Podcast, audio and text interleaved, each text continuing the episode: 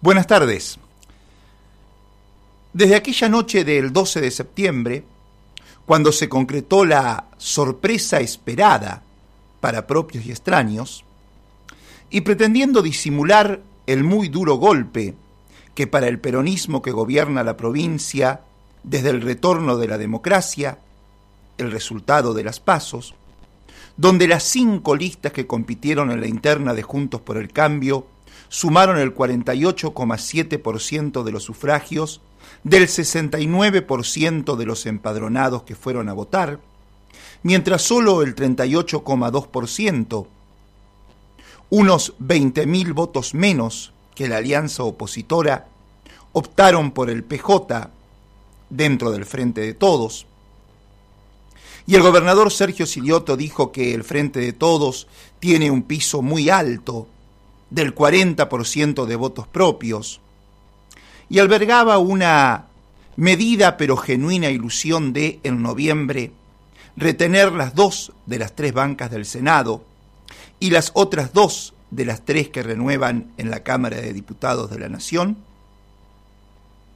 Desde aquella noche del 12 de septiembre, decía, Nunca como en la semana que dejamos atrás, el oficialismo dejó tan explícito que las posibilidades de torcer el destino de derrota que pareciera estar escrito para el 14 de noviembre, no solo son pocas desde lo cuantitativo, sino también poco razonables. La alta imagen que tenía la gestión de Silioto, los méritos que se le atribuían justicieramente al gobernador por el modo en que afrontó la pandemia, articulando los sistemas sanitarios públicos y privados con una de las campañas de vacunación más efectivas del país, más el regreso temprano a la presencialidad escolar, como consecuencia de esa política sanitaria bien emprendida, más la ayuda económica que el Banco de la Pampa otorgó a las pequeñas y medianas empresas, y la ayuda social a los más desprotegidos, hacían presagiar una victoria sin sobresaltos en estas elecciones de medio término. Por eso, a la hora de ponerle nombre a las dificultades que pudieron tallar en el resultado electoral, desde el oficialismo aparecieron naturalmente, en primera línea, la baja del poder adquisitivo de los salarios en el sector privado y la inflación. Y como dato determinante para el plano local, las limitaciones a las exportaciones de carne, teniendo en cuenta que somos una provincia, desde lo productivo, esencialmente ganadera. Y como el gobernador había apoyado esa medida presidencial cuando dijo pocos días antes de las PASO, al prorrogarse la medida, hay que dar respuesta a todo el mundo. En el conjunto puede estar perjudicada una economía regional, pero es en favor de una gran cantidad de consumidores.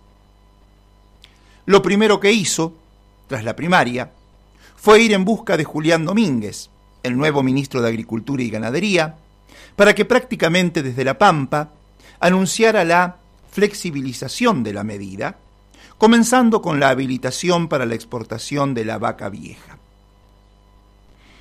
Que las medidas que va tomando el Gobierno Nacional en procura de mejorar la situación social sean interpretadas como tardías o electoralistas, es una lectura que naturalmente de las mismas también tiene él y la ciudadana de La Pampa, y que las decisiones que atenúan las limitaciones a las exportaciones de carne le resulten insuficiente a la patronal campera de nuestra provincia, también era algo previsible.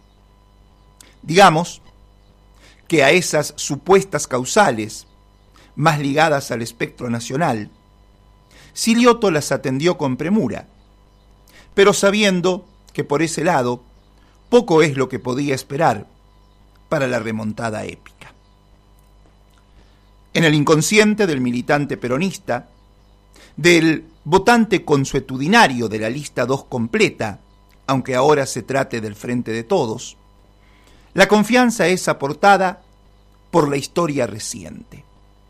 En las PASO, del 2017, Cambiemos la Pampa había obtenido el primer lugar con 95.068 votos y el Partido Justicialista había alcanzado los 74.389.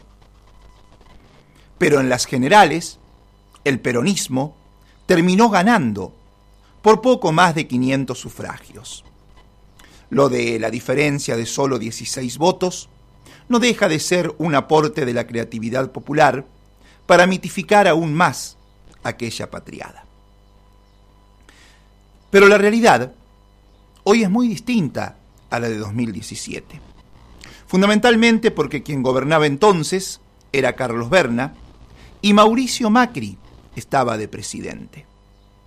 Hoy están Sergio Silioto y Alberto Fernández, con un alineamiento que si no es total, es por lo menos el que la gobernabilidad les obliga a mantener.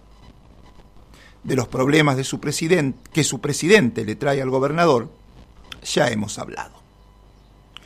Lo que le ha resultado imposible a Silioto lograr ha sido adquirir la centralidad indiscutible que Berna tuvo en aquella elección de 2017. En rigor, tampoco se esperaba que Silioto tuviera semejante centralidad.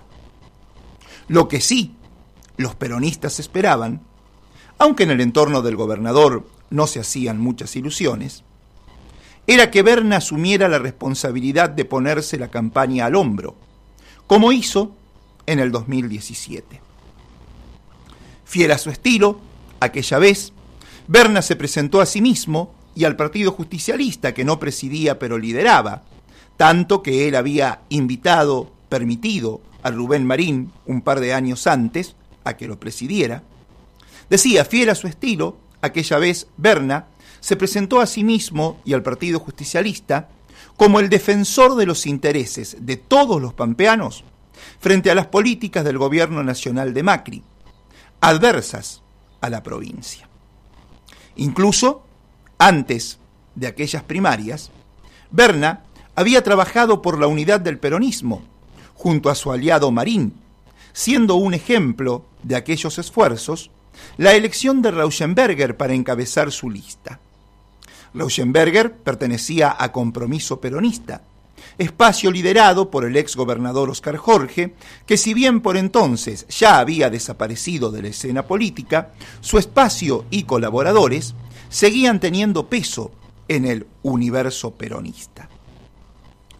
Luego de la aquella sí sorpresiva derrota en las primarias, Berna reunió en varias oportunidades a sus intendentes y colaboradores de distintas corrientes del peronismo para unir a su tropa.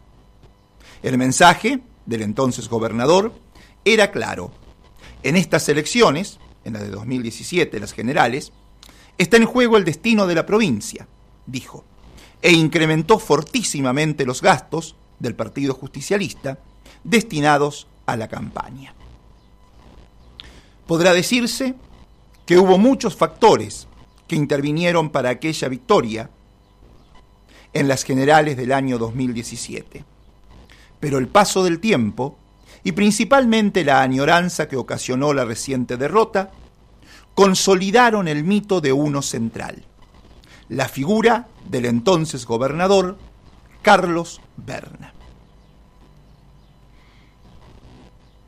Han ido pasando los días y las semanas posteriores a las pasos de este año, sin que esa figura saliera ahora a escena, para repetir aquella épica. Dicen que los pedidos a través de fracasados personeros se sucedieron en gran número y hasta se viralizó el relato de la imagen del actual gobernador siendo rechazado por el exmandatario que se negó a ser su anfitrión en su casa, hasta donde Silioto se habría acercado. Literal o metafórica, esa imagen era Vox Populi en los cenáculos políticos. Y faltando menos de un mes para los comicios, Silioto se decidió a exponer ese abandono bernista a la suerte que pueden correr los candidatos del frente de todos, a los que no le asportó siquiera una foto, ni hablar de acercarse a ellos. Y fue así que, de repente, dejamos de ser los únicos que veníamos hablando de esta cada vez menos camuflada confrontación interna en medio de la campaña, y súbitamente los medios advirtieron una realidad que los conminó a todos a hablar de ella. Así, por un lado, demostrando su perspicacia, descubrieron el poco movimiento de algunos de los dirigentes más cercanos a Berna y denunciaron que la oposición antiperonista se jacta de que ganará la elección el 14 de noviembre con los votos de Berna. Y por otro, demostrando valentía e independencia, le pusieron micrófono a un bernista diputado y le preguntaron cómo era posible que habiéndose sumado Marín y Jorge a la campaña, Carlos Berna estuviera ausente. A lo que el sorprendido Zanoli, aún admitiendo que en el norte provincial tenemos serias dificultades, solo atinó a decir que se está trabajando para darlo vuelta. Todo había comenzado con el candidato Pali Ben Susan, que más allá de que se lo advierte ya en modo Margarita Stolbizer, yo ya gané, no pudo con la presión periodística y tuvo que decir mi conductor es Berna y estoy orgulloso del gobierno de Silioto y la saga culminó con el otro candidato a diputado nacional, aunque más seguro lo es a ministro de Hacienda, Ariel Rauschenberger, también rendido ante las incisivas preguntas, diciendo, yo no soy vocero de nadie, pero sin dudas en el 2017 la aparición de Berna fue determinante para lograr el triunfo y revertir aquella elección. Ese costoso trabajo periodístico, lindante incluso con lo burdo, fue interpretado por Berna, siempre y únicamente cómodo, operando chabranescamente en las cavernas del bajo perfil, fue percibido por Berna, decíamos, obviamente, más que como el postrer pedido de auxilio en pos de dar vuelta a la elección, como una desafiante exposición con la que otra vez le mojaban la oreja. La primera en pagar los costos fue Fernanda Alonso, teniendo que afrontar problemas personales que la obligaron a pedir licencia hasta un par de días antes de las elecciones. Será metafórico o no, pero la imagen de Daniel Lovera golpeando el escritorio de la intendenta reprochándole cierto compromiso en la campaña electoral, también se viralizó. Si en las pasos de 2017, después de haberse impuesto Martín Maquieira en General Pico, Berna, demostrando que es su bastión histórico, hizo posible el triunfo del PJ por apenas poco más de 100 votos, no es para nada prometedor lo que la otrora capital del peronismo le augura a los candidatos del Frente de Todos, porque encima, en fila, los fiscales bernistas ya declinaron de controlar las elecciones. Ah, y a la campaña la dejaron en manos de Alicia Campo y su hermano el Cacho, como para agravar un poquito aquellas serias dificultades de las que hablaba Zanoli. Tenían los intendentes del norte para dar vuelta a las elecciones, ¿no le parece? Y si una imagen dice mucho más que mil palabras, que antes que cualquiera de los candidatos del Frente de Todos, un intendente radical, Luis Galotti de la Rudé, haya conseguido una foto con Berna, lo dice todo. Para no hablar todavía del rol que están jugando los experonchos, Miguel Solé, Néstor Alcala y Luis Galcerán, por nombrar algunos. Naturalmente, los candidatos del Macri radicalismo pampeano, son los pescadores que ganan en el revuelto río peronista. Pero lejos de agitar más esas aguas, ratifican su convencimiento de que su negocio está en nacionalizar las elecciones. Desde los discursos, Daniel Cronenberger dice que no solo se proponen mantener el caudal de 20.000 votos de ventaja, más de un 10%, sino tratar de crecer en un electorado que no fue a votar y que creen que va a ir el 14, que es un 10% más. También dice que el alineamiento nacional hace que Silioto no pueda provincializar la elección y que eso es lo determinante. Asegura creer que la gente ya le dice basta al kirchnerismo y que es muy fuerte esa sensación que uno ve en la sociedad por la situación que se está atravesando.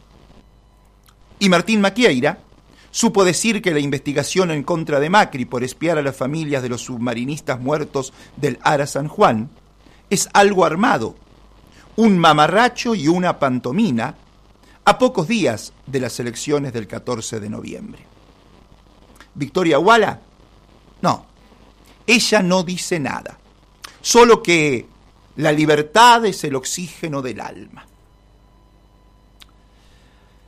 Y desde lo gestual desfila el gorilaje por nuestra provincia.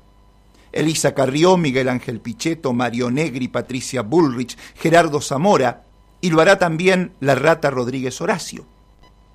Vienen por los dos senadores y los dos diputados nacionales, a los que ya creen que los tienen en sus garras, como King Kong a su amada Anne, y se golpean el pecho. Lo llamativo es la convergencia que se dio en un punto. Como Berna ayer, en el 2015 digo, los y las candidatas de Juntos hoy tienen un mismo eslogan, la pampa o la cámpora. Pavada de coincidencia, ¿no le parece?